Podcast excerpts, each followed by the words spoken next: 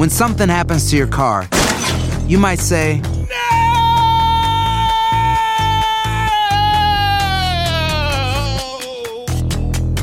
My car. but what you really need to say is something that can actually help. Like a good neighbor, State Farm is there. And just like that, State Farm is there to help you file your claim right on the State Farm mobile app. So just remember, like a good neighbor, State Farm is there. State Farm, Bloomington, Illinois. Si no sabes que el Spicy McCrispy tiene Spicy Pepper Sauce en el pan de arriba y en el pan de abajo, ¿qué sabes tú de la vida? Para, pa, pa, pa. Ahorra más en JCPenney, más tu oportunidad de conocer a Shaquille O'Neal. Este sábado 4 de mayo todos ganan durante la entrega de cupones de 10, 50 o hasta 100 dólares, solo en la tienda mientras duren. De 11 a.m. a 1 p.m., los miembros de JCPenney Rewards tendrán una oportunidad exclusiva de encestar para conocer a Shaq. Habla con un asociado en la tienda o visita jcp.com y conoce más sobre la jugada. JCPenney, vale la pena. Cupón válido el 4 de mayo en selección de estilos. Entrega de cupones solo en la tienda para mayores de 18 años. Boost Mobile tiene una gran oferta para que aproveches tu reembolso de impuestos al máximo y te mantengas conectado. Al cambiarte a Boost, recibe un 50% de descuento en tu primer mes de datos ilimitados. O, con un plan ilimitado de 40 dólares, llévate un Samsung Galaxy A15 5G por $39.99. Obtén los mejores teléfonos en las redes 5G más grandes del país. Con Boost Mobile, cambiarse es fácil. Solo visita boostmobile.com. Boost Mobile, sin miedo al éxito. Para clientes nuevos y solamente en línea, requiere AroPay. 50% de descuento en el primer mes requiere un plan de 25 dólares al mes. Aplican otras restricciones. Visita boostmobile.com para detalles. Univision Audio. Enigma sin resolver es un podcast para mayores de edad. Algunos radioescuchas pueden encontrar el contenido del programa ofensivo. Se recomienda la discreción del radioescucha, especialmente para menores de edad.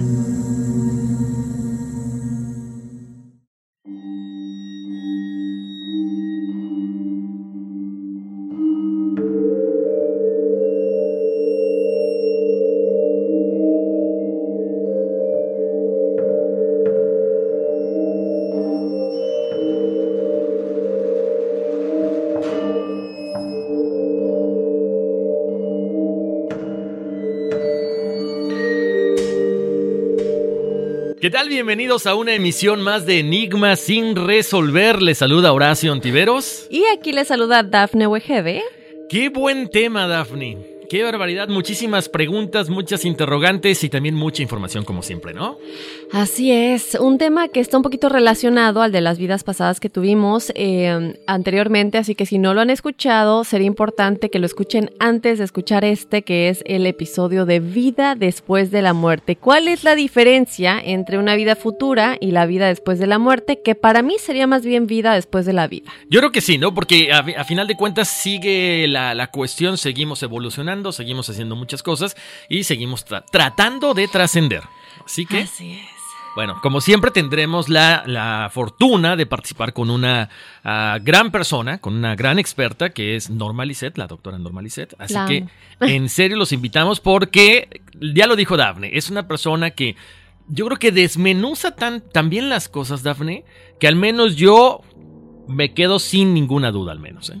Sí, porque es una actora que digo, nosotros eh, por algo tenemos a todos los expertos que tenemos, ¿no? Porque eh, nos ayudan a entender todo este tipo de, de temas de los que hay muchas preguntas que se consideran enigmas sin resolver, desde luego.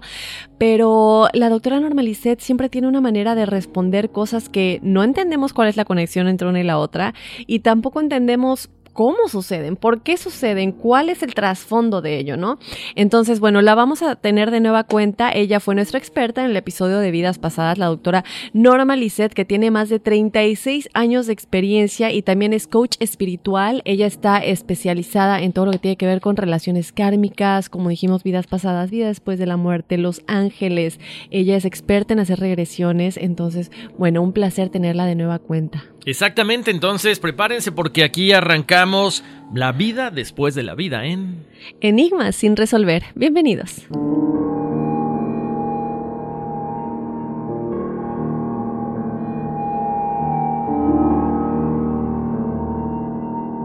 Fue como apagar el televisor. Un segundo antes todo funcionaba y lo siguiente que supe es que estaba rodeado de médicos y enfermeras, con los pies en el aire, y enchufado a una bolsa de sangre. Me preguntaban, ¿cómo te sientes? Te perdimos durante un minuto. Relata un hombre que ha estado a la puerta de la muerte o que más bien se fue para volver y ahora poder contarlo. Se trata quizá de la pregunta más antigua y a la vez más humana que existe. ¿Hay vida después de la muerte? Llevamos buscando la respuesta desde tiempos inmemoriales, lo que ha dado lugar a religiones, teorías y sobre todo mucha especulación. Pero por muchas conjeturas que el ser humano puede desarrollar a lo largo de los años, la cruda realidad es que nadie sabe con certeza qué ocurre en ese te perdimos durante un minuto.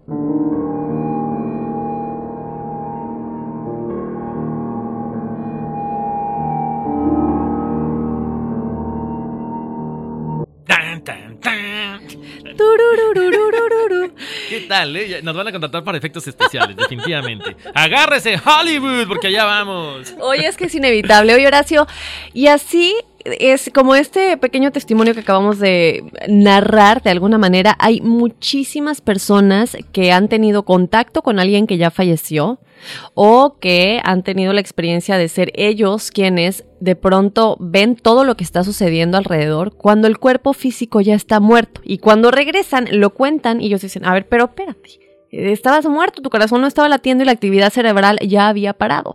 ¿Qué sucede en ese momento? Y muchísimas cosas más que vamos a estar platicando, ¿no? Qué interesante porque siempre casi es eh, como que el mismo relato, ¿no, Dafne? Entonces, ¿pero por qué?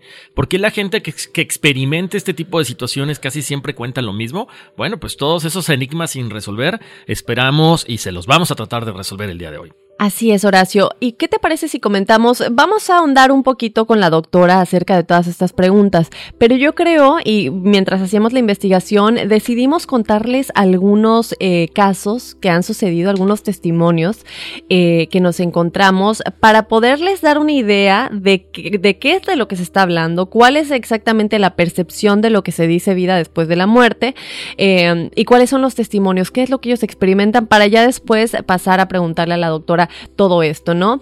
Vamos a comenzar por platicarles del caso de Steven Savvy, un chico de 19 años de edad.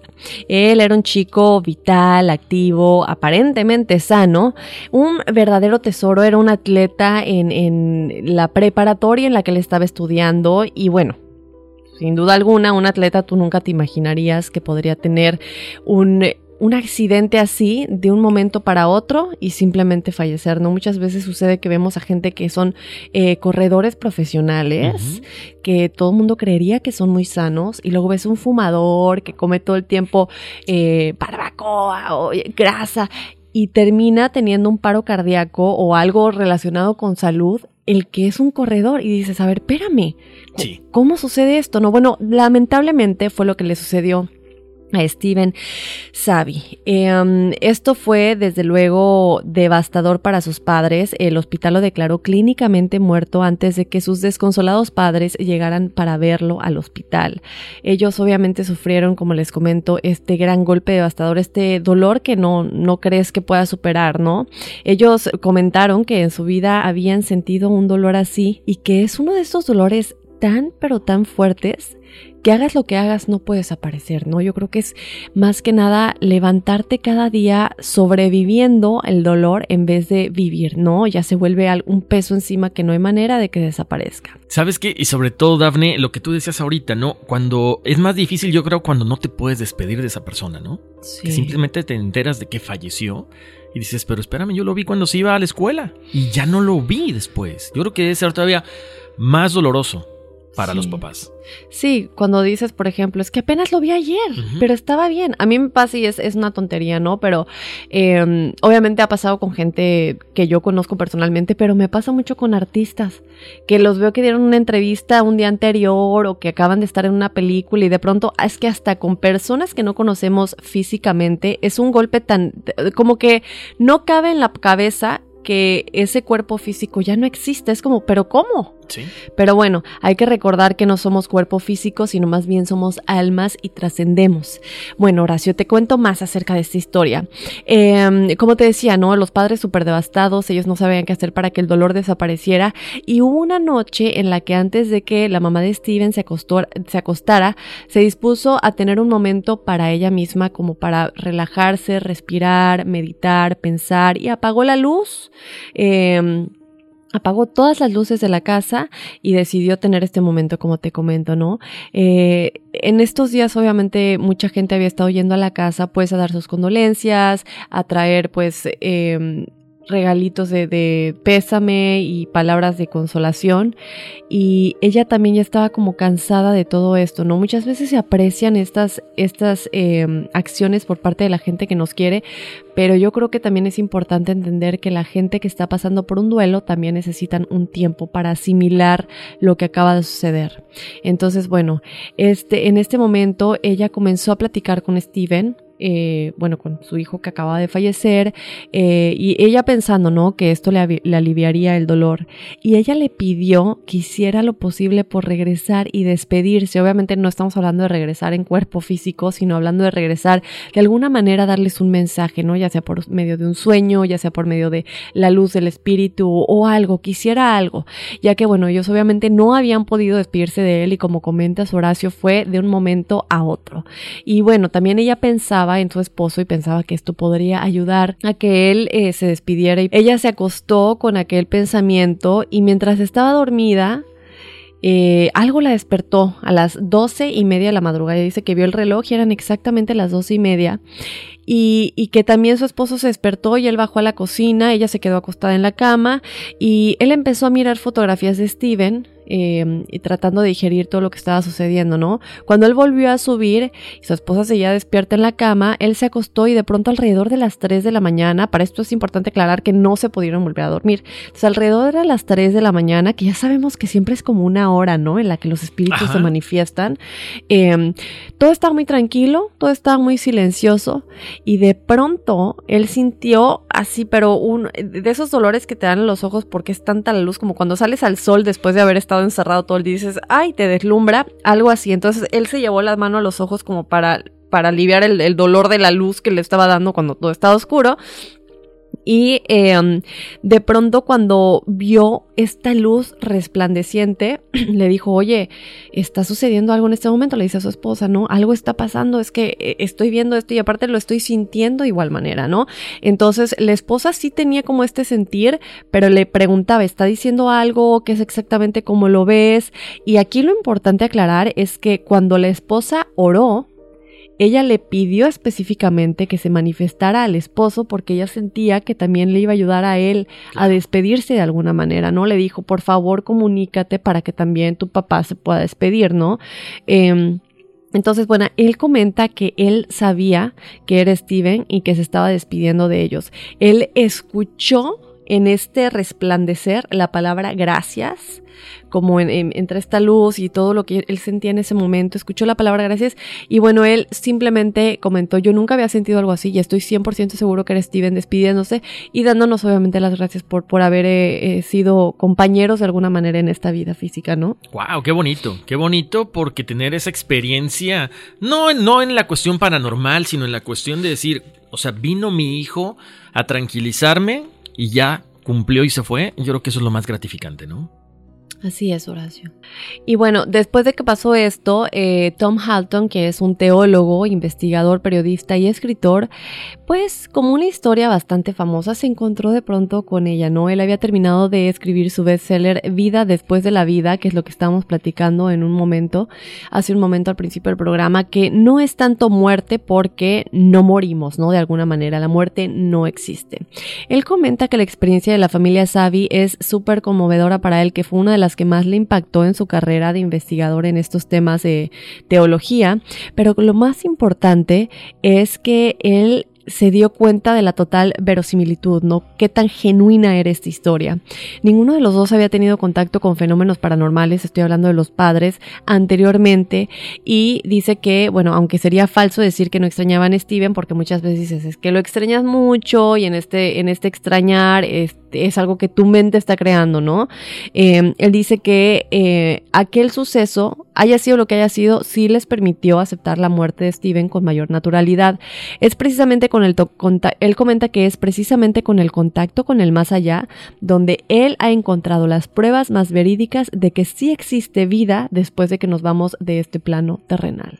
Además, sabes que Daphne, como siempre mencionamos durante la, investigación, o sea, hay muchas experiencias, mucha gente que ha vivido esto, y de hecho, tú lo comentaste ahorita, son millones de personas. Eh, Tom Halton, el, el, doctor que estábamos hablando, él comenta que un promedio de 20% de americanos y canadienses han tenido experiencias de comunicación después de la muerte. Qué gratificante, vuelvo al punto, el decir, ok, ya cerramos esa parte, se despidió de mí esa persona que falleció, su espíritu, por lo menos me deja la tranquilidad, ¿no? Y lo que se traduce en estas cifras equivalentes a unos, chéquete nada más, 50 millones de americanos y 5 millones de canadienses dicen haber eh, bueno, experimentado este tipo, de, este tipo de situaciones. Obvio, no son números como que tan tangibles como mucha gente quisiera, pueden ser más, que normalmente cuando este tipo de eh, investigaciones se realizan, la gente luego tiene miedo, ¿no, Dafne? Decir, ¿sabes qué? Es que yo lo viví, como tú lo dices, hay un momento en que estás en, eh, en esa situación de duelo, que a lo mejor la gente puede llegar a pensar que estás inventando, pero bueno, aquí están los datos, que si alucinan, que si están perdiendo la razón, que si están locos, entonces la gente es un poquito eh, más cerrada a tratar de, de expresar todo este tipo de situaciones. Lo que sí es que este tipo de contactos están en todo el mundo, desde países católicos de Centroamérica, en algunos en Europa, en el Medio Oriente también. Pero, bueno, si ya hay un libro, miles de investigaciones, videos y demás, es porque hay una, una, gran parte de verdad detrás de todo esto, ¿no? Y hay otro caso que también investigamos, Daphne, el de Marilyn Johnson, quien creció en una tradición de chamanes de aquí de Norteamérica. Eh, ella heredó de su difunto abuelo el don de la transmigración. Este relato es sorprendente, pero los indígenas practicaban la transmigración, que ahí les va la, explicación, eh, consiste en que el espíritu abandona el cuerpo humano. Ella comenta que el objetivo principal de su vida es la transmigración, recoge datos del mundo material en esta tercera dimensión y luego viaja al país de los muertos para buscar noticias de sus antepasados. Ahora. Regresa, dime. Eh, es importante aclarar que no es lo mismo que un medium. No, claro. Sí, porque la gente debe pensar que como se puede comunicar con los muertos no es lo mismo, es muy diferente. Ella se va a la dimensión en la que ellos están para ver qué es lo que están haciendo y también ver qué es lo que sucedió en el pasado que no los deja irse. Exacto, porque ya la gente, los, medium, los, mediums son los que ven al muerto en este plano, ¿no? Exactamente. Entonces eso es, es importantísimo. Entonces después ella regresa con toda esta información y ayuda a las personas que siguen vivas. Es como viajar a dos lugares distintos y luego ofrecer toda esta experiencia a las personas que están aquí. Entonces, Ah, pensé que ibas a estornudar, por eso me esperé. Entonces, bueno, esta persona, esta, esta mujer ayuda a los que siguen vivos a conocerse mejor a sí mismos a través del contacto con los que mueren, pero también utiliza este don para curar a los que habitan en el país de los muertos. O sea, qué interesante puede ser que no solamente ayudas a esta gente que está en este plano, sino a los que están allá, y ayudas a que entienda la gente qué es lo que está pasando, ¿no? Sí, no, impresionante. Me recuerda un poquito a la película de Los Otros. Eh, es una película muy vieja con Nicole Kidman y no había nadie que hiciera transmigración, pero me recuerda ese punto en el que Nicole Kidman y sus hijos durante toda la película. Perdón que ya me robé el, el, el, papel de Horacio de dar referencias de películas, pero, eh, pero de verdad me recuerda que nosotros durante toda la película creímos que ellos eran los vivos y que los vivos eran los fantasmas. Claro. Porque toda la película y ellos no tenían idea entonces muchas veces pensamos que son los vivos los que necesitan ayuda cuando una casa está embrujada, cuando existen objetos embrujados, casas hechizadas, lo que quieras. Y siempre es, vamos a ayudarlos, vamos a hacer un exorcismo para que los, ¿sabes? Y, para que los espíritus se vayan. Y que, pero ¿quién se pone realmente en los zapatos del espíritu y decir, vamos a ver qué es lo que está pasando, que no me acuerdo del nombre del de el personaje de Nicole Kidman en la película y sus dos niños, pero ellos pensaban que ellos eran los vivos y es que tenemos fantasmas. Ellos no estaban ni en cuenta que ellos eran los muertos y que realmente ellos eran los que estaban viviendo en una casa en la que ellos ya no tendrían que estar ahí porque ya estaban muertos, ¿no? Entonces, ¿quién llega a ayudar a esos espíritus que no tienen ni idea, que están perdidos? Y que algunos hasta creen que están vivos, ¿no? Exacto, ¿no? Lo vimos también en, en- en esta película que comentas y en el sexto sentido, que es, creo que cada vez que la pasan en la televisión yo la veo, pero es entender cómo podemos ayudar a ellos, no cómo podemos ayudarnos a nosotros mismos. Ellos están en un, en un plano, en un, en un asunto que no entienden, ¿no? Muy, muy buena. Voy a tener que ver la película. Yo la vi hace como... Ya la vi hace mucho. Buenísimo. Mucho, mucho tiempo, pero hay Muy que verla. Porque yo creo que todas esas cosas nos hacen entender un poquito más acerca de estos temas, ¿no? Y, y- y sobre todo lo que tú dices, cuando tenemos ya, cuando tenemos la relación de fantasmas, de todo esto, y hay tantos casos documentados, Dafne, otra película más, la, la vi hace poco con mi hijo, ah, de- ¿cómo se llama? Heaven is for real. De este niño que se muere, que está en estado de coma, regresa al- al, regresa al poco tiempo y le dice a sus papás que estuvo con su abuelo, o sea, que falleció hace como 30 años, y que aparte estuvo, estuvo conviviendo con su hermana. Y los papás le dicen, pero espérame, ¿cuál hermana? Una hermana que tuve, pero que no nació. Entonces le dice la mamá, o sea, a final de cuentas sale la historia a relucir, que la señora tuvo una- un aborto involuntario y que él estuvo platicando con la niña. Es, es muy bonita, es una película, es un libro, es un bestseller, pero también se hizo una película hace como unos 4 o 5 años más o menos, pero bueno, se la recomendamos. Y siguiendo con el tema de esta, de esta, de esta chamán, eh, todo comenzó en 1980. Ella se encontraba con otros curanderos en Toronto cuando recibe una llamada telefónica de una mujer que ahí está relacionado con lo que decía Daphne ahorita, ¿no? Mi casa está embrujada, se escuchan ruidos, se oye una niña pequeña. Entonces, ¿qué es lo que pasa? Bueno, hay que buscar qué es lo que, eh, cómo podemos ayudar a, esta, a estos espíritus que están ahí. Entonces, una tarde salieron a pasear, regresan al atardecer a la casa y ven a una niña pequeña vestida de largo asomada en la ventana de la fachada principal de la casa. Se preguntan, bueno, ¿quién es esa niña que hace sola ahí? Sobre todo porque es una niña pequeña, como de 5 años, con rasgos indígenas, el pelo negro, tez oscura. Ella, eh, la niña cuando los ve, voltea. Porque muchas veces la gente dice que ve espíritus, no ve las sombras, pero aquí ves a una niña que voltea, te sonríe y luego camina. Uf, no sé si cualquier persona lo pudiera asimilar de, de una forma muy tranquila, ¿no? En ese momento se dieron cuenta de que es un espíritu, ellos estaban asustados y lo más curioso, ahí les va, porque ya es una cuestión física, Daphne. Cuando ellos se acercan a la ventana donde estaba la niña, estaban las, las huellitas digitales. Ay, como, cualquier niño, ¿no? O, bueno, o cuando tocas una ventana se mancha, ¿no? Por la grasa de tu cuerpo. Ahí estaban las huellas digitales. Pobrecito. Pobrecita, exactamente. Entonces, eh, bueno, ellos comentan que, eh, bueno, inició una transmigración de cuatro noches, como lo hace normalmente. Habla con el espíritu de la niña y también ve el espíritu de su madre. Aquí lo, lo interesante del caso es que puede ver que estaban alejadas, ve esos dos espíritus, pero no, al mismo, no en el mismo lugar y no al mismo tiempo. Ellas iban caminando sobre la colina, cerca de donde se ubicaba esta casa. La madre cae por la pendiente, se rompe el cuello y la niña se queda con la mamá y fallece de frío y de hambre. Entonces, ¿qué es lo que pasa? Al morir en distintos momentos, se encontraban espiritualmente alejadas completamente. Y ahí está lo que comentábamos. Ella es capaz, ella pudo ver qué fue lo que sucedió, qué está haciendo. O sea, ¿cómo vamos a ayudar a un espíritu a que cruce a la luz? Si no sabemos realmente qué está haciendo que se quede, ¿no? O sea, tenemos que realmente, a veces ellos no nos van a decir porque a veces ellos ni siquiera saben. Yo te puedo asegurar que la niña no tenía idea, ¿por qué? Porque está quedándose ahí todavía, ¿no?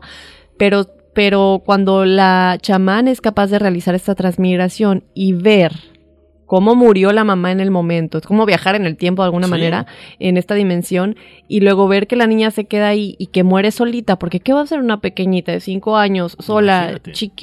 Eh, a no, no, no, no, me parte el corazón, entonces ya entiendo qué está sucediendo y por qué se está quedando aquí, ¿no? Exactamente. Entonces, aquí lo que dices, Daphne, qué mejor que hacer una, una ceremonia, en este caso como una fiesta. Ella, ella comenta que se hace una fiesta, una fiesta espiritual, para poder juntarlas y que entiendan que las dos ya están en otro plano y se vayan juntas. Lo que tú dices, a lo mejor yo veo a la mamá y hago un exorcismo y se va, pero a lo mejor regresa porque le hace falta a su hija.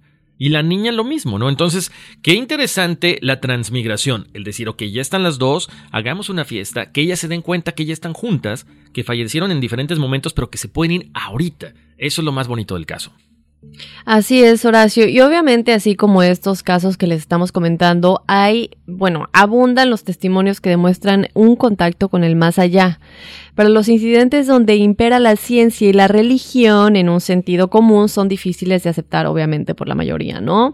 Uno de los rasgos más interesantes que se han encontrado es que cuando se produce la muerte de una persona significativa, los individuos suelen recibir información a distancia y ahora sabemos que está en relación con el hemisferio derecho, qué interesante, con la manera en que dicho hemisferio detecta la información espacial y su respuesta ante las emociones. Esto tiene mucho que ver con el vínculo sentimental, ya que solo funciona con las personas con las que existe un fuerte vínculo. Entonces aquí llega el momento en el que la ciencia dice, Primero hay que realizar estudios clínicos, estar completamente seguros de que no es eh, tal vez una alucinación, un deseo que, por ejemplo, hay mujeres que realmente quieren estar embarazadas y empiezan realmente a tener síntomas de embarazo. La muestra de, el, pregnancy test dice que sí están embarazadas y luego al final se dan cuenta que no, realmente no, pero es que la mente te hace creer tanto que ya se viene a un estado físico de alguna manera, ¿no?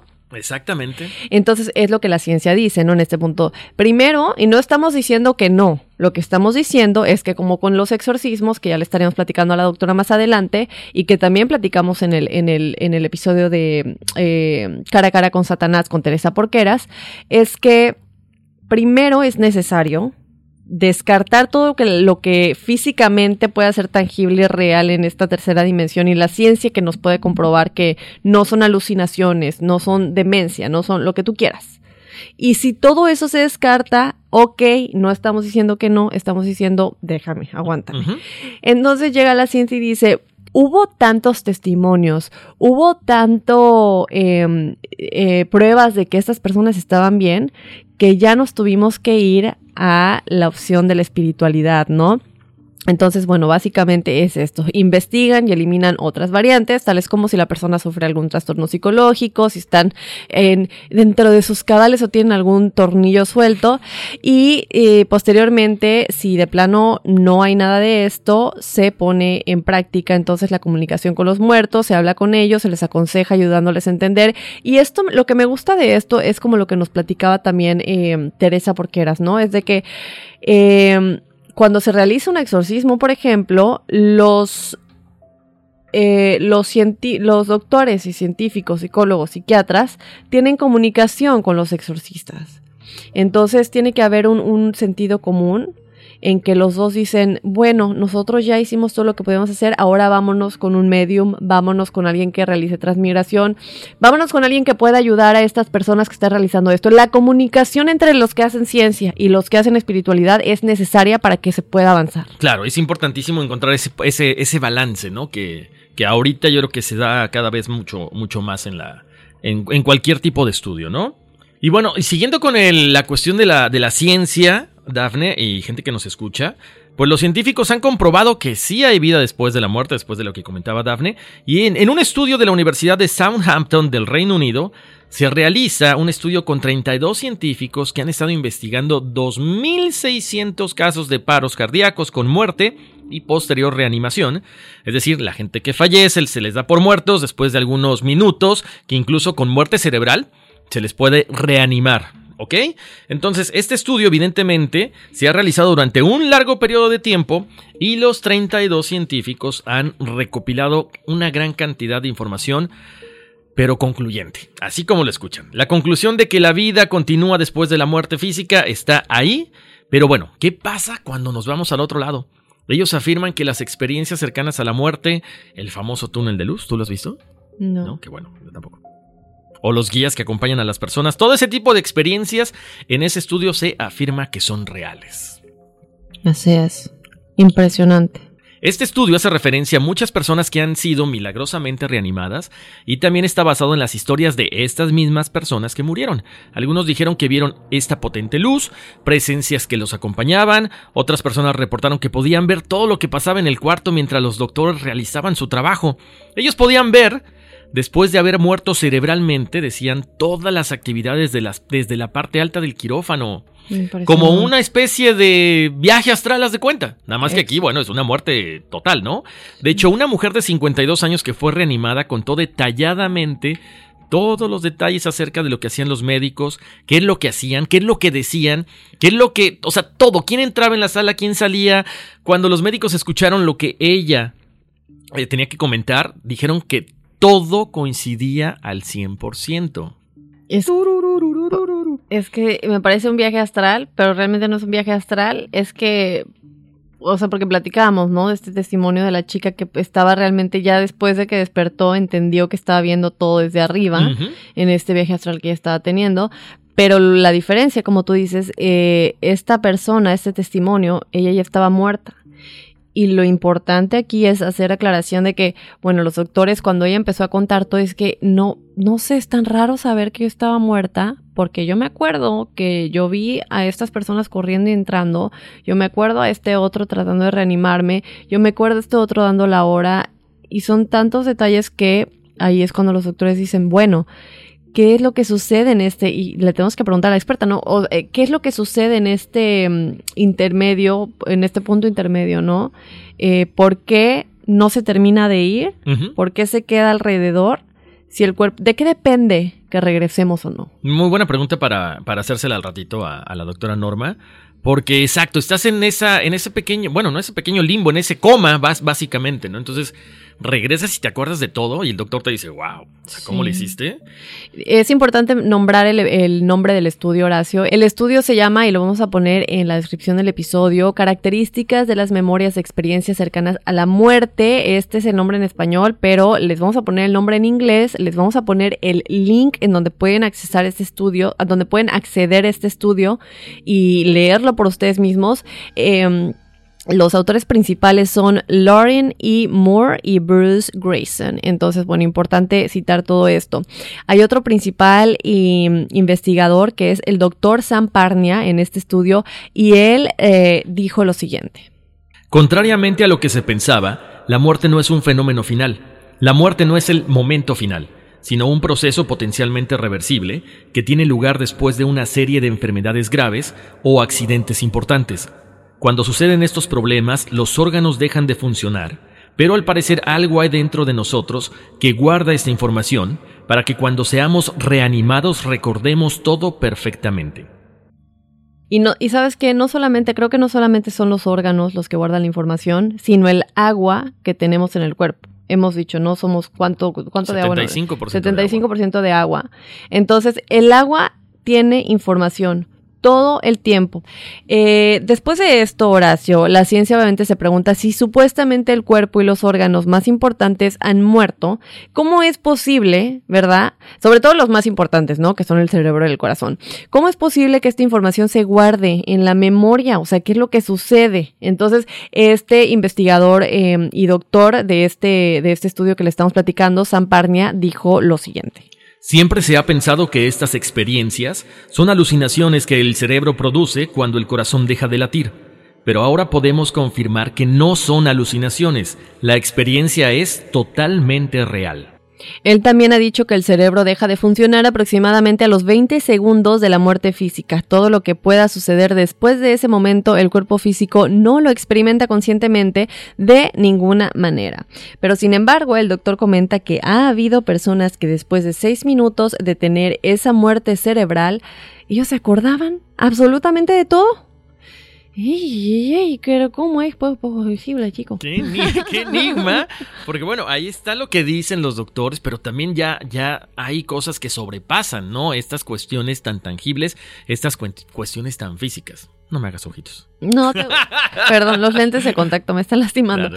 eh, y hoy, Horacio, Tú ya habías comentado, no me acuerdo en qué episodio, em, acerca del peso del alma. ¿Cómo está esto? Fíjate que está bien interesante, Daphne. Otra película más, me voy a 21, a 21 Grams. Creo que es de... ¿Tiene que ver algo con Iñárritu? Ahorita, ahorita no estoy muy seguro, sí, ¿no? Creo que él fue el director de la película. Yo la vi hace ya algún tiempo, creo que recién el estreno. Y, bueno, esto se va desde más o menos que les gusta, 1901, en, en, este experimento de un científico americano que demostró supuestamente que todos perdemos 21 gramos en el momento exacto de nuestra muerte. Ahorita les voy a contar más, pero entonces sí es de Iñárritu. Sí es. Es con Naomi Watts, si no me equivoco. Eh, y, fíjate que ya la vi, pero no me acuerdo muy bien, pero sí veo a Naomi Watts en las fotos, entonces sí. Naomi Watts, Sean Penn, Benicio del Toro, Y bueno, esos son los tres principales. Ok, lo que pasa es que yo te digo, cuando yo la vi, yo pensé que tenía que ver con alguna cuestión de drogas. Sí. Entonces yo dije, nah, no la voy a ver. Exactamente, con cocaína. Pero cuando vi que estaba Ñarritu de por medio, dije, bueno, se me hace que va a estar buena. Y completamente diferente a la historia a la que yo pensaba. Me gustó mucho. Porque tiene que ver con lo que precisamente estamos hablando ahorita, ¿no? De estos 21 gramos que se pierden en el cuerpo cuando el cuerpo fallece. Este experimento, se dice que para, comprobar la teoría, el físico estadounidense Duncan McDougall hizo el siguiente experimento. Se va a un lugar, bueno, se va a un hogar de ancianos, donde él puede experimentar sobre seis personas moribundas, pesándolos antes de su muerte en una cama, que en realidad era una balanza industrial, ¿no? O sea, todo está bien cubierto para que no, no, se, no, se, no, se predispongan y sobre todo no se espanten, ¿no? Entonces, eh, ellos- él los pesa en esta cama que parece, o en esta balanza que parece una cama. Cuatro de estos pacientes tenían tuberculosis, otro diabetes y el último una enfermedad sin determinar. La nota de uno de los experimentos escritas por el propio doctor o, bueno, o el físico en el asilo de ancianos dieron cuenta del siguiente resultado. El paciente fue perdiendo peso poco a poco a un ritmo de 28.35 gramos por hora debido a la evaporación de la humedad a través de la respiración y la evaporación del sudor. Durante las 3 horas y 40 minutos que duró el proceso, mantuve el final del ástil de la balanza un poco por encima del punto de equilibrio y cerca de la barra limitante superior para que la prueba fuera más concluyente en caso de que se produjera la muerte. Transcurridas 3 horas con 40 minutos, el paciente expiró. Y de golpe y coincidiendo con la muerte, el final del ástil bajó y golpeó de forma audible la barra limitante inferior y permaneció allí sin rebotar.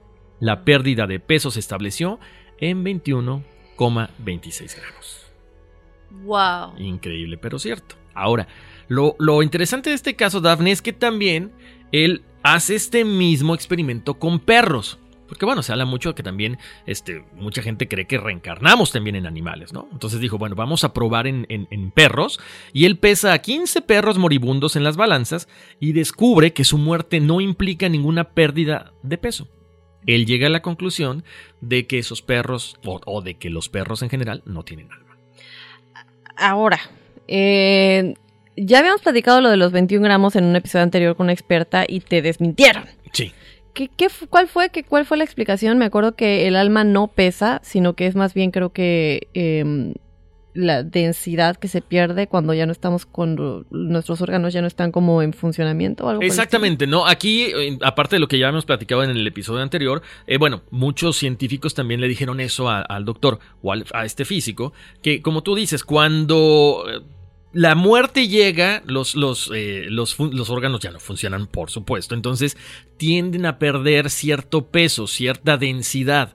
Entonces ahí como que tratan de, de ¿cómo se llama? Pues de, re- de refutar esta teoría. Pero ¿por qué siempre son los 21? Yo No, me no, imagino... ahí, no, ahí yo no estoy, no creo lo de los 21 gramos con la pena. o sea, yo sí. quiero algo que realmente me, documentado, que realmente me diga que siempre son 21, no nada más de un doctor que dice que los perros no tienen almas. No, no, bueno, O sea- dejemos a los perros en un- a un lado. Pero bueno, aquí te digo, con, por ejemplo, él cuando hace este experimento con estos pacientes, el, el común denominador son 21.26 gramos.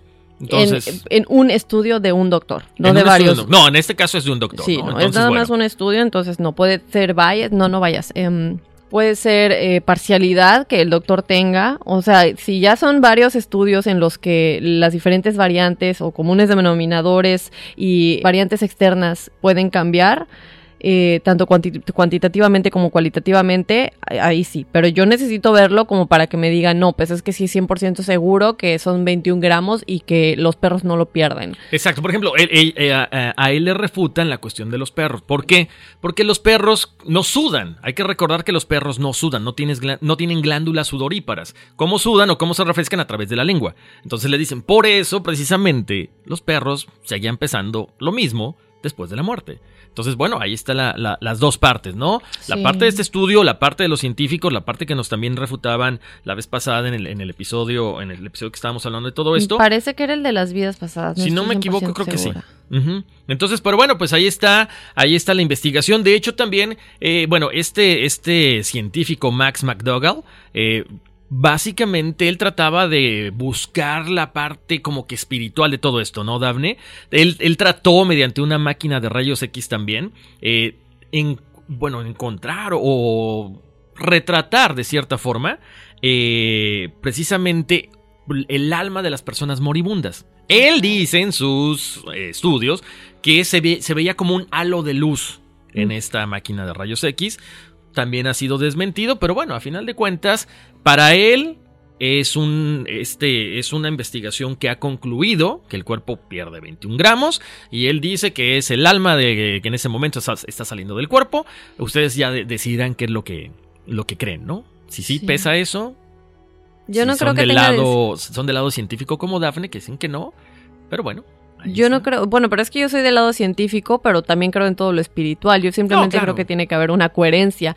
Y, la, el alma yo creo que tiene em, luz, dependiendo de tu vibración, pero la vibración no tiene peso, no tiene densidad, no es una eh, gravedad, eh, gravedad, asunto de gravedad, ¿me entiendes? Entonces, bueno, no sé. Si me das más de un estudio o más de dos todavía, que me muestren otras variantes, a lo mejor te la creo, pero aquí sí no. Vamos a la morgue. A pesar. No, bueno, no, a la morgue no, perdón, un hospital. No, a la morgue ya van a pesarlo 21, 21 gramos menos. Y bueno, Horacio, como comentamos al principio del programa, tenemos a la doctora que ya la tuvimos en el episodio de las vidas pasadas, que una experta que le encantó, mi hermana me mandó un mensaje y me dijo, me encantó la experta que tuvieron, tiene una voz súper dulce y además es muy graciosa en su, en su manera de manejarse, es muy natural. Y bueno, nosotros estamos completamente de acuerdo con eso y estamos encantados de tener de nueva cuenta a la doctora Norma Lisset. Ella es psicóloga con más de 36 años de experiencia y también es coach espiritual desde el año 2001. Ella se especializa en todo lo que se relaciona con el karma, las relaciones kármicas, vidas pasadas, vida después de la muerte, como lo que vamos a estar platicando el día de hoy, y también es angelóloga, tiene comunicación con estos seres de luz. Bienvenida, doctora Normalicet, mil gracias por estar aquí con nosotros de nueva cuenta. Gracias, gracias por invitarme. Aquí estoy con mucho gusto para todos. Queremos platicar un poquito de todo esto. Obviamente, Horacio, nosotros eh, ya dimos un preview más o menos, eh, platicamos algunos casos que han pasado que son millones los casos de gente que conoce, eh, o bueno, que ha tenido experiencias con la vida después de la muerte, no solamente porque regresaron después de un paro cardíaco o cosas por el estilo, pero también de familias que tienen contacto con sus seres queridos que ya pasaron a otro mundo. Entonces, bueno, pero obviamente, y como siempre decimos, la opinión de una experta es esencial. Doctora, ¿podríamos comenzar con un poquito acerca de exactamente es real que hay vida después de la muerte y cómo se define esta vida después de la muerte? ¿Sería más bien vida después de la vida? Sería vida después de la vida, exactamente, exactamente, sería vida después de la vida. Y si la hay, y testimonio de ello, pues es que las familias, las personas que lo han vivido, son las que dan nota de esto, porque no es de otra manera que se puede hablar de la vida después de la vida si lo ves a lo largo de la historia, sí, desde Asia, eh, en las diferentes culturas viene permeándose la idea de la vida después de la vida. En las religiones, de alguna manera, consideran el estar en algún estado de, de placidez después de la vida. Incluso en el catolicismo, borran la parte de la reencarnación, pero sí, lo que sucede es que soltamos nuestro cuerpo físico pero la vida no es nada más la tercera dimensión, no es nada más lo que vemos, es la parte que no vemos, es la parte que siente, que piensa, porque recuerda que somos seres multidimensionales y sí tenemos la vida en las demás dimensiones. Sí, es interesante. Hace un momento estábamos platicando precisamente de la posición de la ciencia al respecto y bueno, los científicos ya llegaron a la conclusión de que después de hacer estudios, y es parecido a los exorcismos, ¿verdad? Primero se hacen estudios científicos o estudios eh, psicológicos, psiquiátricos, clínicos, para saber si el, el paciente, ¿verdad?, se encuentra en algún estado de alucinación o algo por el estilo y si todo se descarta, pues ya obviamente se le tiene que pasar el caso a la espiritualidad. Así es, exacto. Y no debería de ser tanto así. Lo que pasa es que sí hemos como cimentado todo el conocimiento humano en la parte científica, en la parte observable, y se nos olvida la parte espiritual, ¿no? Pero por ejemplo, eh, Norma, o sea, es cierto, se nos olvida la parte espiritual, pero entonces, ¿cómo sopesar, cómo poner en una balanza y tratar de, de que se unan estas dos situaciones? O sea, la parte espiritual y la parte, la parte científica.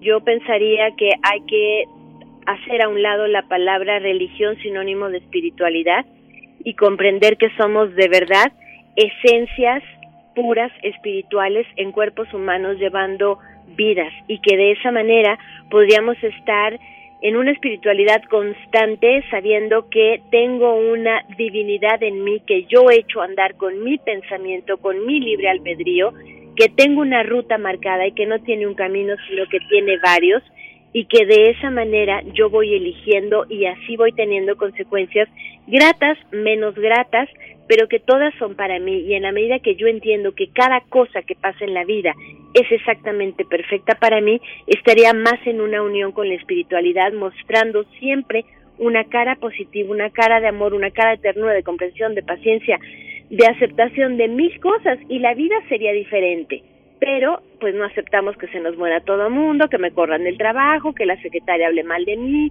que estén haciendo rollo en, en la oficina y muchas cosas. Ese es el punto, que no acabamos de entender la vida y todo lo queremos entender de una, de una manera como muy física, muy material, pero pues creo que ya es otro tema.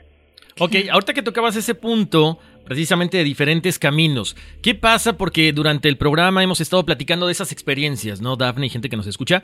De, de ok, estás en el quirófano, de pronto alguien fallece, eh, ya se ve, ven este camino de luz, eh, se encuentran a Jesús, muchas personas se encuentran a sus seres queridos y de pronto, ¡boom!, los regresan, los reaniman. O sea, ¿qué está pasando en ese caso? Porque no es el tiempo para morir. Mira, tenemos un tiempo perfecto y exacto para nacer porque necesitamos la influencia de la inteligencia planetaria para que desarrollemos cierto tipo de características en la personalidad, para que de la misma manera tengamos características a corregir a lo largo de nuestra vida. De ahí el signo zodiacal, la numerología y todo ese asunto. Para morir hay un momento para morir, pero no un, un punto exacto.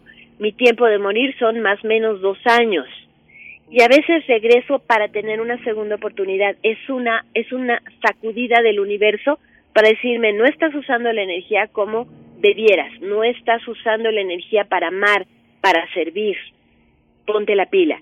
Y entonces hay personas que después de andar en el alcohol y en el reventón, después de un coma, después de un accidentazo, se vuelven muy espirituales, entre comillas, y es exactamente esa, ese, ese sacudida ah, que reciben es la razón.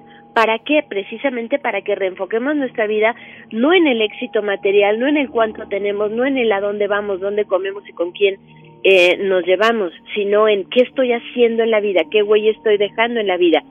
Sí es cierto, hay un destino, pero el destino no es una sola línea. El destino, y siempre se los digo, es como un árbol, una serie de opciones, porque si no estaría muy aburrida la vida sin tener que usar nuestro libre albedrío. Nosotros decidimos y vamos optando por una rama u otra u otra, una se nos cae, otra tiene un gusano, otra tiene un ardillo, una tiene una fruta, otra tiene, wow, un lugar donde vivir, en fin. Y todo eso nos suena como mejor o, o no tan bueno, pero es parte de nuestra vida. A veces morimos y pareciera que qué infamia morir a los 13 años, tres meses de vida, 20 años, era el tiempo para irnos. ¿Por qué? Porque el alma necesita seguir evolucionando en otro cuerpo y nosotros necesitamos entender que no es nada más la vida física la que vale, sino la vida espiritual también. A veces cuando muere gente muy muy joven y preguntas cómo era, generalmente te dicen, era el mejor de los hijos, era el único que se preocupaba por sus padres, el que veía, el que subía, el que bajaba, era un angelito. Y es claro, y es un alma que necesita evolucionar en otro cuerpo, soltar este porque nada más vino a dar ese mensaje de amor, ese mensaje de luz para que todo mundo siguiera con sus vidas. Me explico, pero no lo entendemos y nos vamos para abajo y nos deprimimos y no lo superamos y es, hey, esa prueba de, de, de abandono también es para ti y necesitas sobreponerte y rendir honor a quien fue tu hijo o quien se te haya muerto según tú fuera de tiempo o en un accidente. Porque hay formas de morir, pero también esas las vamos decidiendo en nuestro en nuestro plan de vida, en nuestro plan prenatal que le llaman ahora. Ok. Bueno, entonces yo tengo una pregunta. Cuando hablamos de la vida después de la vida, eh, ¿cómo definimos precisamente esto? Sabemos que hay espíritus que se quedan y también hemos platicado de las vidas pasadas en un programa ah, anterior eh, contigo, de hecho, entonces, ¿cuál es la diferencia? ¿Por qué si sí tenemos que evolucionar en otro cuerpo, en una vida futura en la que, como ya platicamos en el programa de vidas pasadas, a veces nos encontramos con quien fue nuestro papá o nuestra mamá o nuestro novio en una vida futura para seguir superando problemas que tal vez tuvimos en vidas pasadas, bueno, etcétera? ¿Cuál es la diferencia entre un espíritu que se queda rondando aquí y, pasar a nuestra vida futura? ¿En, ¿En qué momento se define que ya podamos realmente cruzar? ¿Es también una decisión del libre albedrío del espíritu o es, es que los familiares, como comentas, no nos dejan ir porque nos aferramos a lo material? ¿Cómo se define esta vida después de la vida y cuál sería la definitiva? Mira, es un poco todo. Necesitamos estar fuera del cuerpo físico en uh, términos humanos algún tiempo. ¿Cuánto tiempo? No, no tenemos definición porque los libros ya se quedaron en el ayer. Antes de la era de Acuario se hablaban incluso hasta de cientos de miles de años.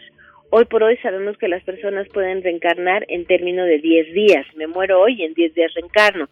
¿De qué depende? Depende del nivel de evolución del alma. ¿Y cómo se sabe? No se sabe. Es a partir de que las personas renacen y hablan del abuelo que murió 10 días antes, hablan de la familia que tuvo el accidente calculan las fechas y esa es la forma en que sabemos. Pero cuando morimos, pasamos por una serie de estados de lugares, no sé cómo llamarlo, porque el, el, el, um, el término espacio-temporal es muy de tercera dimensión, es muy de nuestra Tierra, de, muy de nuestro mundo físico.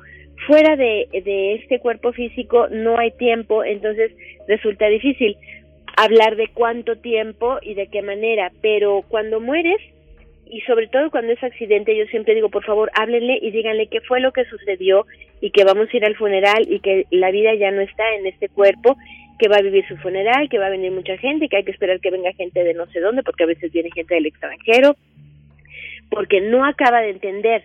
¿Y eh, cuánto tiempo pasa eso? Aproximadamente, por más aviondo que sepas de la muerte, 12 horas. Y por más... Uh, miedoso que seas de la muerte, 72.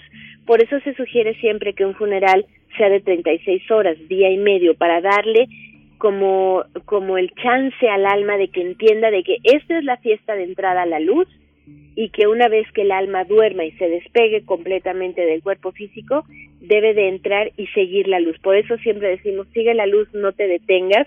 Y la gente dice, es que vi un túnel y vi una luz y luego me dijeron, no, espérate, no es por aquí pues de la misma manera cuando ya todos los éteres y todas las energías están totalmente separadas del cuerpo físico, se abre como ese túnel de luz parecido, me acuerdo mucho de la película esta con Demi Moore que se le muere el esposo y viene a hacer justicia porque lo matan y es el socio que lo manda a matar, ¿se acuerdan? Sí, claro, la de Ghost.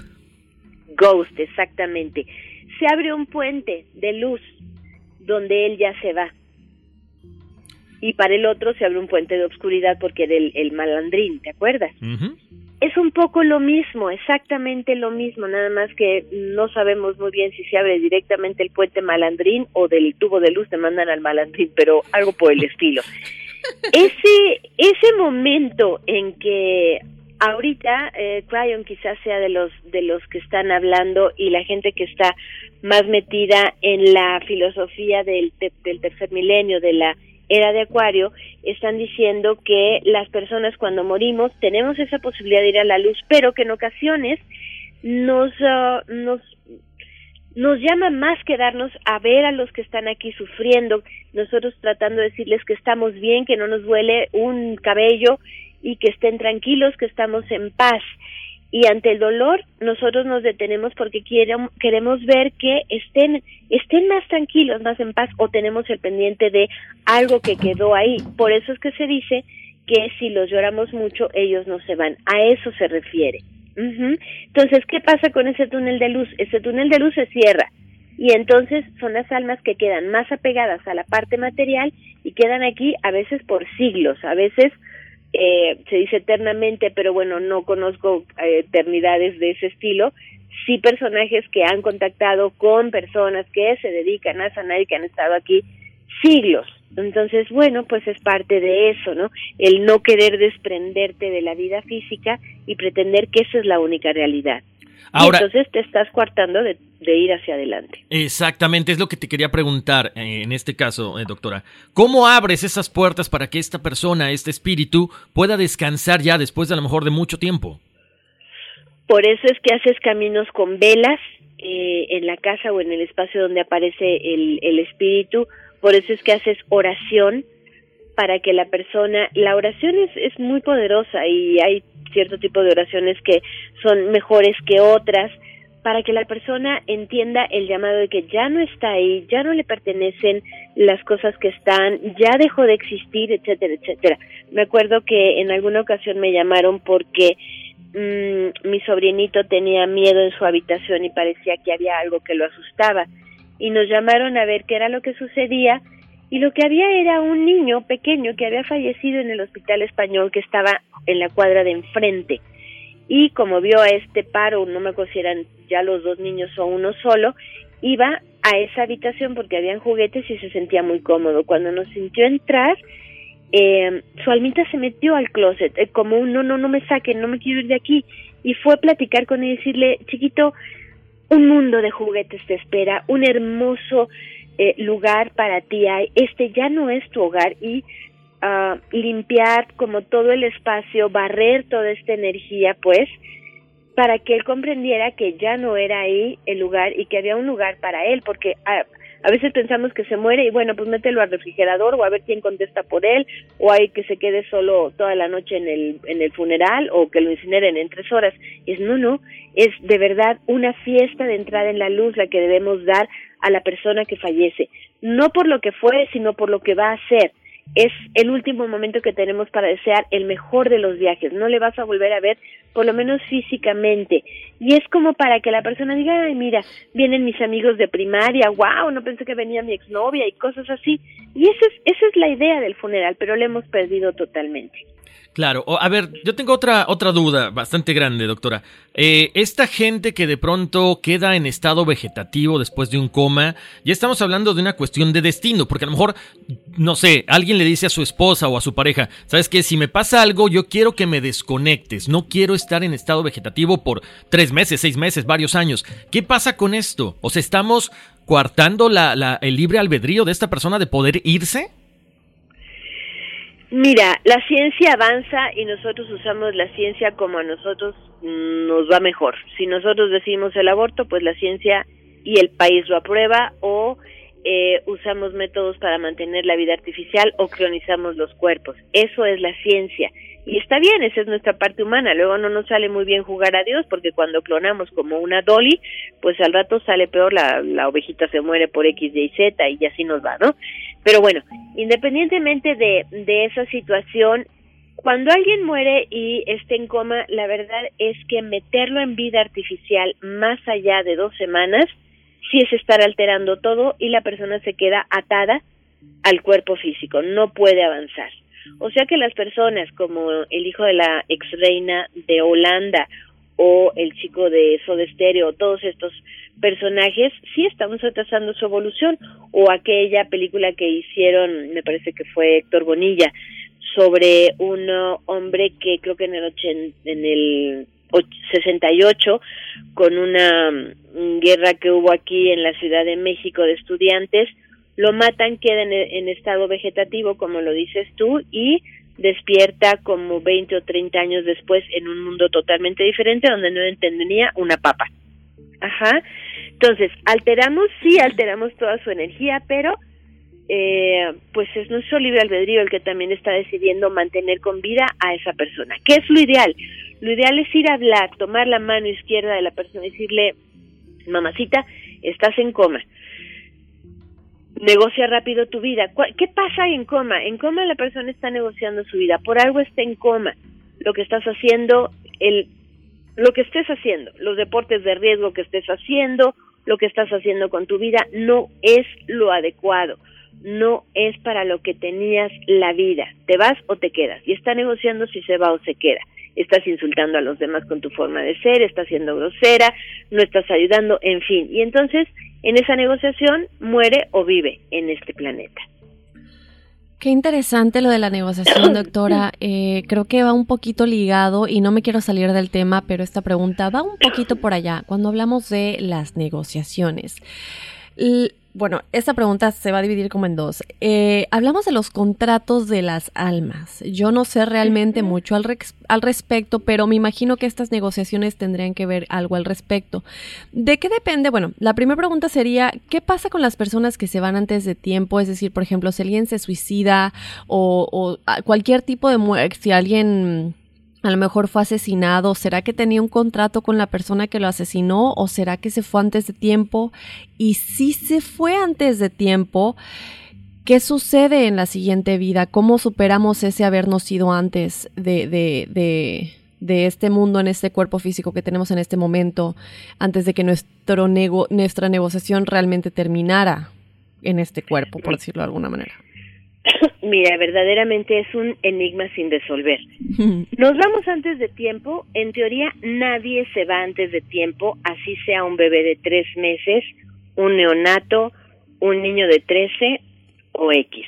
Cuando nos suicidamos es diferente porque nosotros estamos tomando la decisión de terminar con la vida. Nadie muere después de, vamos, nadie muere por error en un momento inadecuado. Todos morimos cuando tenemos que morir. Quizás dos meses más, dos meses menos, un año más, un año menos, pero no está fuera del momento en que nos tenemos que ir.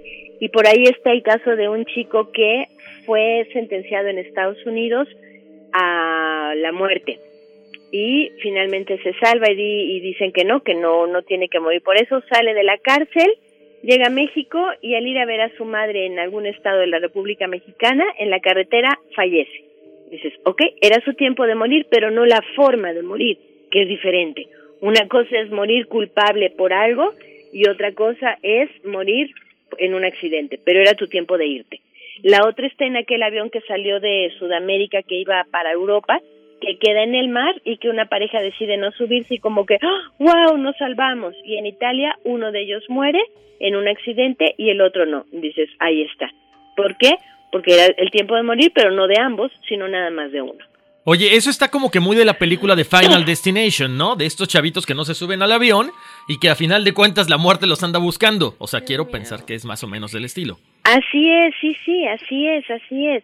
No, de la, ¿cómo dicen? De la raya no te salvas y aunque te quites te toca. Cierto. Exacto. Sí, o sea, la muerte cuando te toca, ahí está y no se va a ir porque ahí está ya plantada para ti. Pero no siempre eh, te toca de esa manera o en ese momento. Ahora, eh, te asaltan o asaltan a otro y tú defiendes o llegan a asaltar a una tienda y a ti te toca el balazo y te mueres, era para ti. No hay errores en el universo. Y es importante que los seres humanos comprendamos esto. No nos va a gustar, por supuesto, que maten a mi madre en un accidente o a mi esposo o a mi hijo, pero es importante que lo aceptemos. Aceptar no quiere decir, mmm, qué padre, vamos a ir al funeral, ay, qué emoción, estoy feliz. No, es simplemente, ok, me toca esto y entiendo que esto, con lo difícil que es, lo puedo enfrentar porque tengo la fortaleza para hacerlo y puedo salir adelante en la vida con todo y esto. Así es, siempre pero a veces nos quebramos y creemos que no podemos más. En estas situaciones, eh, no sé si en todas aplique necesariamente, pero cuando sucede esto de que te asaltaron y te mataron o te, secuestraron, cualquier este tipo de situaciones. ¿En cada una de estas situaciones es por contratos de almas o solamente a veces? Por ejemplo, si alguien mata a otra persona, ¿es porque ellos ya tendrían un contrato antes de nacer o de alguna, algún karma de una vida pasada? ¿O, o a veces no es por un contrato y simplemente sucede y es algo que sí vamos a tener que solucionar en una vida futura? Mira, el contrato no implica que vengo yo aquí a abusar de mi hermano durante siete años y que y además lo voy a panicar toda su vida para que no diga nada, porque si sabe algo a mí me matan. Y el niño crece como todo un hombre y es un adicto. ¿Qué sucede aquí? Hay un contrato de almas yo vengo como un niño calenturiento con las hornillas que se me queman y al primero que veo es al indefenso de mi hermano y abuso de él durante siete años. Yo pude haberlo evitado y mi tarea como ser humano en mi contrato de vida es tendrás esta situación difícil, tentadora, muy tentadora para ti, pero aquí está tu reto de vida. Y entonces es un, ok, decido abstenerme y no lo voy a hacer. Y el otro chiquito, en alguna otra vida hizo algo similar de lo que está haciendo el hermano en esta vida, y en esta tiene que aprender a perdonar. Sin embargo, no aprende y se va a la farmacodependencia. Grave error en toma de decisión. Tenía que haber salido adelante. ¿Es parte del contrato de vida? Sí, pero esté libre albedrío siempre. ¿Me explico? Hitler tenía una madre judía con la cual tenía mucho conflicto. En su, y él sabía muchísimo de metafísica y sabía que esta franja de asteroides que está en nuestro sistema solar alguna vez fue un planeta y él sabía que las personas que habían vivido en ese planeta tenían la tarea de aprender, eran muy soberbios y tenían la tarea de aprender a cuidar el espacio donde ellos vivían y que por eso nacerían en una tierra donde no tendrían lugar ni serían bienvenidos los judíos en nuestra tierra, por eso son los judíos errantes. No soy antisemita en lo absoluto, estoy tratando nada más de dar una explicación. Hitler podría haber evitado todo esto, claro, y toda la bola de Mendel y todos los que se metieron con él, los médicos estos de experimentos humanos, podrían haber evitado todo eso, claro, por libre albedrío. Y esa era la tarea. ¿Me explico? Que a los judíos no cuidaron su tierra, no, y ellos tendrán su, su tarea para aprender de alguna otra forma. Pero hay maneras. Nosotros siempre tenemos que amar y servir estando en la tierra. Si matamos en masas o si maltratamos a familias, a poquitos o a muchos, no es la idea de venir a la tierra a matar. La idea es venir a resolver. Y cuando decidimos que, ok, bueno, yo voy a estar en un plano metida en el narco y metida en um, pandillas y metida en medios donde sobrevivir es difícil.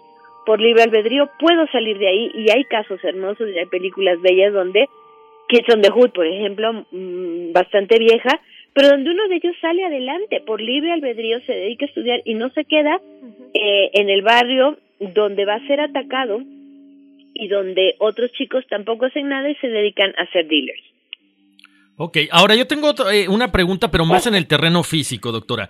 Eh, ahorita, como tú decías, de pronto estamos en un mundo donde los adelantos científicos están a la orden del día. Entonces tenemos la capacidad de donar nuestros, nuestros órganos. Me llama mucho la atención, había un video hace unos, vi un video hace unos días donde una persona, una mujer muere y el corazón es trasplantado a un hombre y eh, tiene, bueno, ella tenía un bebé. Entonces todo el mundo carga al bebé y el bebé está llore y llore y llore. Cuando le dan al, al hombre este que tiene el corazón de la mamá, el niño se tranquiliza. Hay cierta forma de espiritualidad ahí, hay cierta forma de que, de que la mamá o el hijo se reconozcan, o es una cuestión meramente física, ese latido del corazón. Cada célula de tu cuerpo, en todos los órganos, tiene una parte de ti. Si hay manera de que ese bebé que estuvo adentro del vientre materno reconozca ese latido de corazón, por supuesto. Pero hay espíritu en el corazón de parte de la señora. La verdad es que hay una mínima parte de la señora en ese corazón, pero sí lo hay. Pero entonces la señora anda por la vida, este, fuera de la vida sin corazón. El corazón ya no lo necesita. El corazón es parte física y es para esta vida física, pero tiene el sello de la señora así como guardas una moneda de la abuela o la medallita que usaba, es lo mismo, nada más que aquí está guardando el corazón, que tiene pues la huella de la madre. Ok, era, era la duda que tenía. Gracias. Interesante, buena pregunta. Sí, sí, sí se aclaró o no. No, no, no, claro, bueno. sí, no, claro, sin duda alguna, porque como comentaste, es, es, todavía es una parte de mí. Eh, ¿Qué pasa con gente Ahorita comentabas a Hitler. ¿Qué pasa con la vida después de la vida de alguien como Hitler que destruyó tantas vidas y tantas almas pasaron a otro mundo por él, por las decisiones que él tomó? ¿Y qué pasa con él, eh, con este tipo de personas que en este mundo hacen algo tan masivo, por decirlo de alguna manera, que esto ya rompe escalas, pasa todo tipo, creo yo, de asesino serial, por decirlo de alguna manera? ¿Qué pasa con, con, su alma? ¿Cuál sería su vida después de la vida? ¿Él podría realmente reencarnar y seguir evolucionando o se va al tan famoso llamado si es que existe infierno o qué pasaría? De alguna manera es a lo que le llamamos el infierno y es la parte más densa del universo y el infierno está creado por toda la, negatividad humana, eso es lo que contiene, por eso es el bajo astral. Y el alma cuando ha sido de esa de ese tipo de decisiones entra exactamente a ese lugar que está resguardado por seres de luz y de, de alta jerarquía hasta que toma conciencia de qué es lo que pasó. Por eso se dice que el dolor es eterno, por eso se dice no no hagas cosas que no quieres porque el día de mañana no vas a salir de ahí porque no tienes conciencia, entonces te quedas en un sufrimiento eterno. Una vez que tienes conciencia de, wow, es que estoy, wow, ya me morí y tienes la retrospectiva en un segundo de toda la vida y qué fue lo que sucedió, que te quedaste en el búnker y que ahí te moriste y que ya no te juzgaron ni nada por el estilo, que acabaste con toda una población y separaste familias y fuiste un desgraciado, eh, ahí es cuando dicen, ok, ya te diste cuenta, comenzaste libre albedrío, sí, ok, bueno, pues necesitas bajar a la tierra, pero aprendiendo a usar tu mente de otra manera. Y entonces te vamos a desconectar para que no tengas la posibilidad de hacerlo. Y como no, no amaste ni serviste a nadie. Muy bien. Te voy a, te voy a comentar algo muy personal. Yo tengo, eh, bueno, una amiga. Este, a mí me sorprendió porque de repente me comentaba que su hija le había escrito una carta cuando tenía como seis años y le decía cómo había escogido a ella como mamá. Y le dice, yo estaba en el cielo, sentado en las nubes, estaba Jesús a mi lado, y yo te vi, y le escribe, básicamente la describe como ella, esta, esta persona, una, una, muy querida amiga mía, estaba en el momento en que estaban, bueno, pues este, recibiendo la noticia de que estaba embarazada. Ajá. O sea, con lujo de detalles, doctora. Qué chulada, y es que de que naces a los seis meses estás totalmente abierto, seis meses de vida estás totalmente abierto hacia el otro lado. Y estás total, y bueno, no, totalmente abierto hasta los seis meses y abierto parcialmente hasta los seis años. Ajá. Entonces, hay niños que te están platicando de cómo te escogieron o cómo vivían antes una vida pasada aquí o que te dan referencias de las familias y las personas o cómo murieron o la inquietud que tienen o reconocen al, se reconocen como el bisabuelo y te dicen, este yo, este yo, esta mi esposa. Y dice, este es un niño cuatro años, como es este yo y esta mi esposa? Pues es que es la reencarnación del bisabuelo y así nos vamos. Ajá. Es como maravilloso tener una oportunidad así en la vida. Cada vez los niños vienen mmm, naciendo con esas posibilidades de conectar con el otro lado. Cada vez venimos con la posibilidad de reconocer nuestras vidas pasadas más fácilmente. En un rato, los que hacemos regresión a vidas pasadas ya no vamos a ser necesarios para las personas, porque ya solo con un poquito de meditación voy a saber qué viví en una vida pasada y por qué me está pasando esto. Y eso nos va a ayudar mucho a la comprensión de, de, de la vida en general y a ser mejores. Pues yo creo que ese es uno de los objetivos de este programa, ¿no, eh, doctora? Ayudar a la gente, orientarla más que nada, más que ayudarla, a, tratar de ser mejores, siempre contribuyendo con un granito de arena, tratar de, que crezca esta espiritualidad, como lo hemos visto en los últimos días, creo que es muy necesario. Eh, doctora, queremos agradecerte muchísimo que hayas estado aquí con nosotros en Enigma sin resolver. No tienes nada que agradecer, Horacio.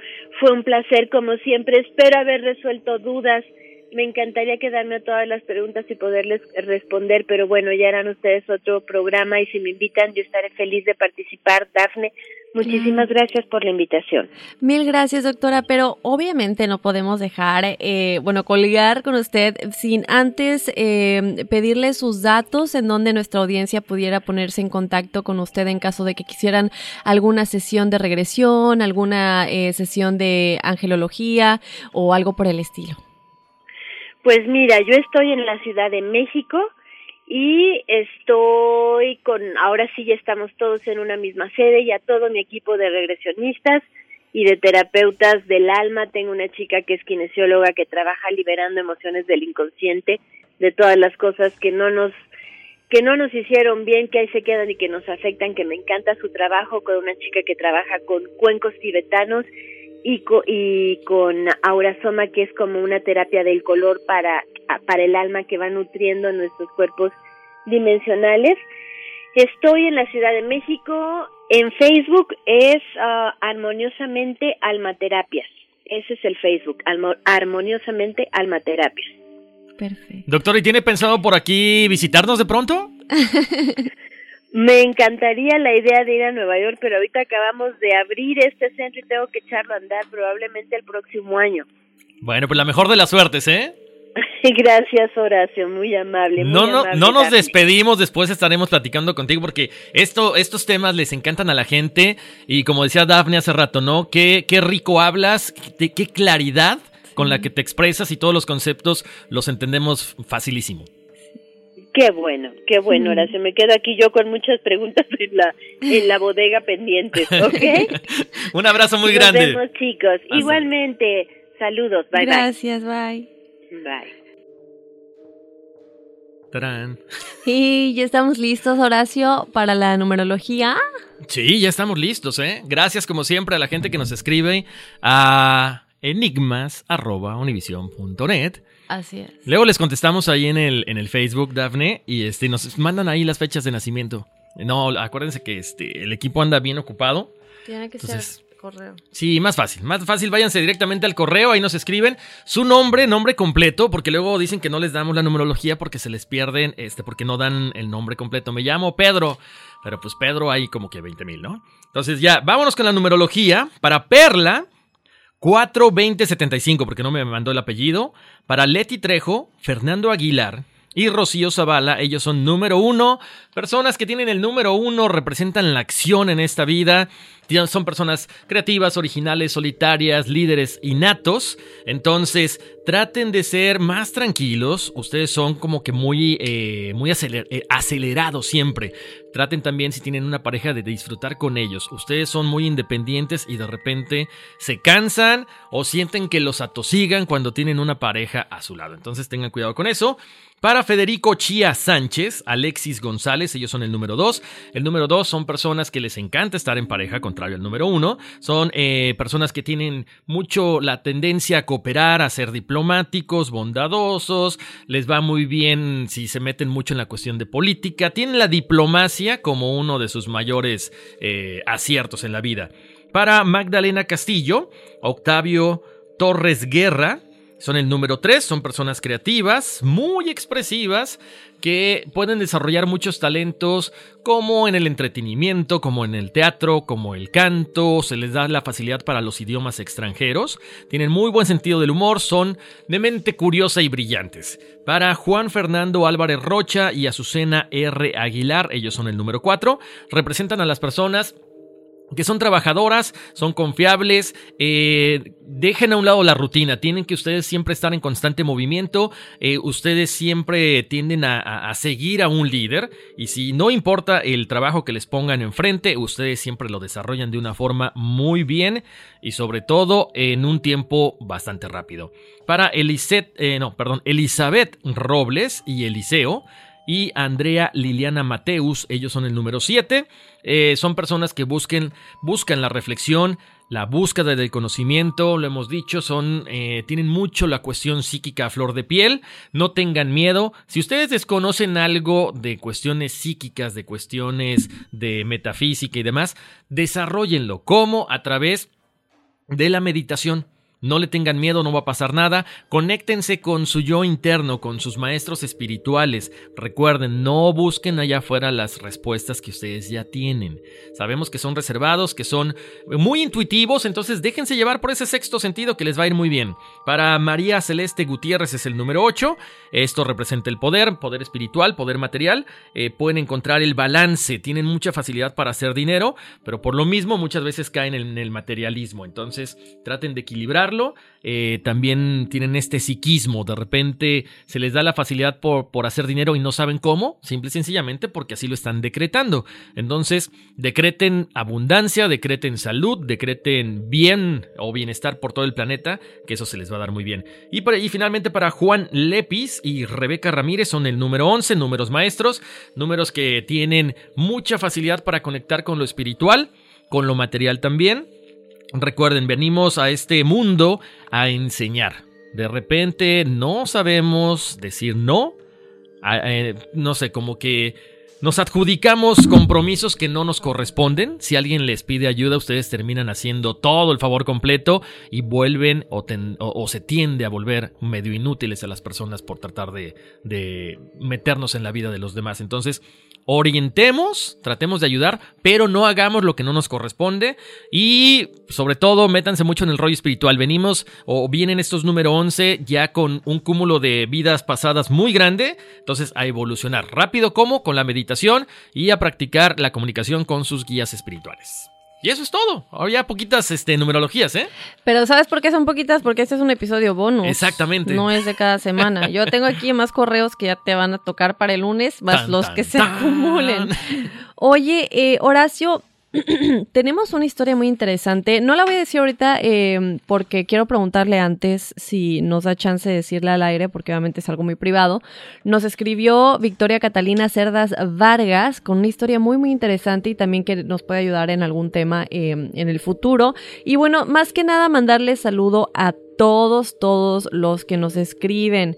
Vamos a mandar saluditos rápidamente por aquí. Jesús, hola, ¿cómo están? Me llamo Jesús, soy de Bolivia y quiero decirles que me encanta su programa. Es genial, lo escucho cada lunes sin falta. Muchas gracias, Jesús.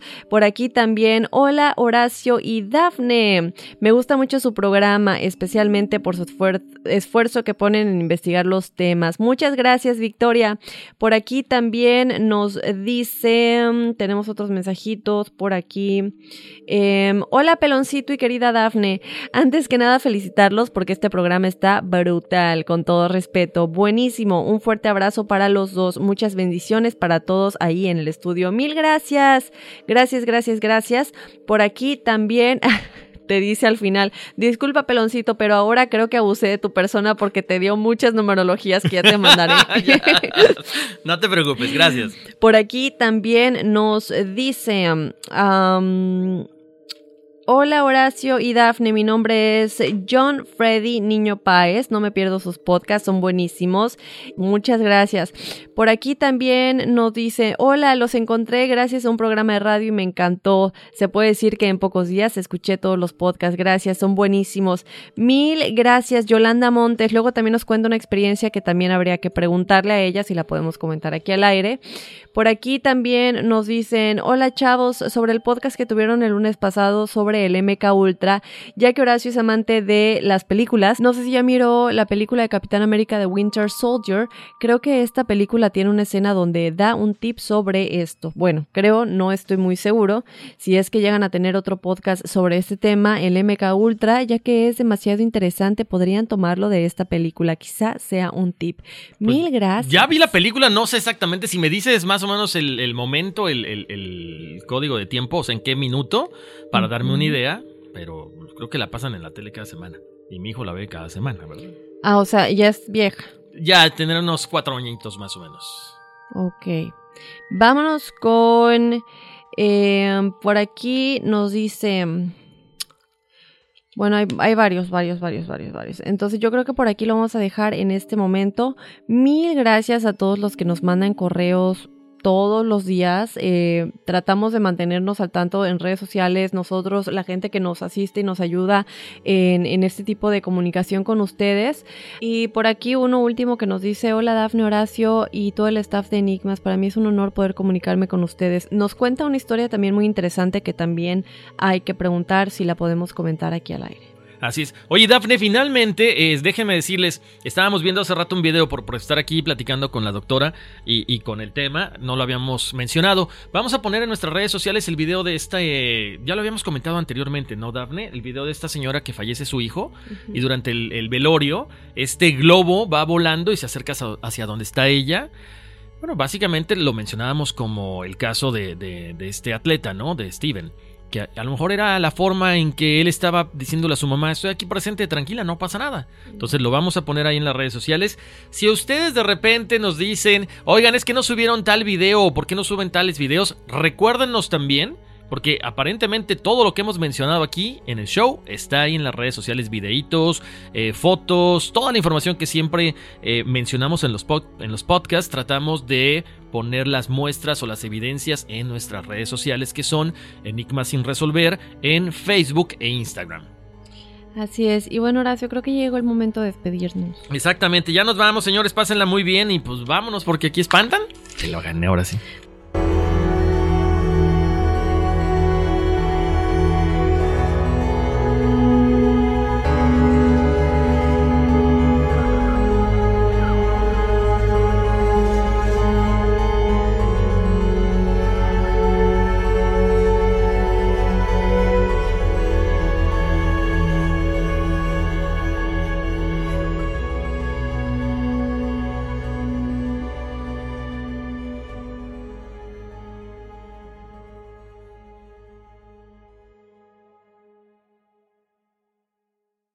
Boost Mobile tiene una gran oferta para que aproveches tu reembolso de impuestos al máximo y te mantengas conectado. Al cambiarte a Boost, recibe un 50% de descuento en tu primer mes de datos ilimitados. O, con un plan ilimitado de 40 dólares, llévate un Samsung Galaxy A15 5G por $39.99. Obtén los mejores teléfonos en las redes 5G más grandes del país. Con Boost Mobile, cambiarse es fácil. Solo visita boostmobile.com. Boost Mobile, sin miedo al éxito. Para clientes nuevos y solamente en línea, requiere AroPay. 50% de descuento en el primer mes requiere un plan de 25 dólares al mes. Aplican otras restricciones. Visita para detalles.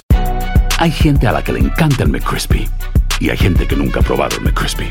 Pero todavía no conocemos a nadie que lo haya probado y no le guste. Para pa pa pa. La venta para amigos y familiares de JCPenney está de vuelta. Desde el lunes ahorra 30% extra en artículos por toda la tienda. Esos son ahorros adicionales por encima de nuestros precios bajos. Dile a tus amigos, ven con tu familia y ahorren en grande. No olvides, ya se acerca el Día de las Madres. Y tenemos todo lo que mamá quiere: joyería, belleza, salón y tarjetas de regalo. JCPenney, vale la pena. Cupón válido del 29 de abril al 5 de mayo en selección de estilos. Aplican exclusiones. Detalles en la tienda jcp.com. Ohio, ready for some quick mental health facts? Let's go. Nearly 2 million Ohioans live with a mental health condition. In the U.S., more than 50% of people will be diagnosed with a mental illness in their lifetime. Depression is a leading cause of disability worldwide. So, why are some of us still stigmatizing people living with a mental health condition when we know all of this? Let's listen to the facts and beat the stigma.